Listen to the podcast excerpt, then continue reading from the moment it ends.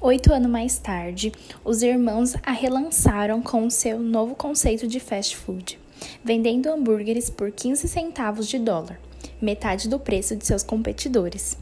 Os irmãos McDonald estavam satisfeitos com a expansão lenta e firme da franquia, mas não High Croc, que tinha sido músico de jazz, DJ e vendedor de papelaria.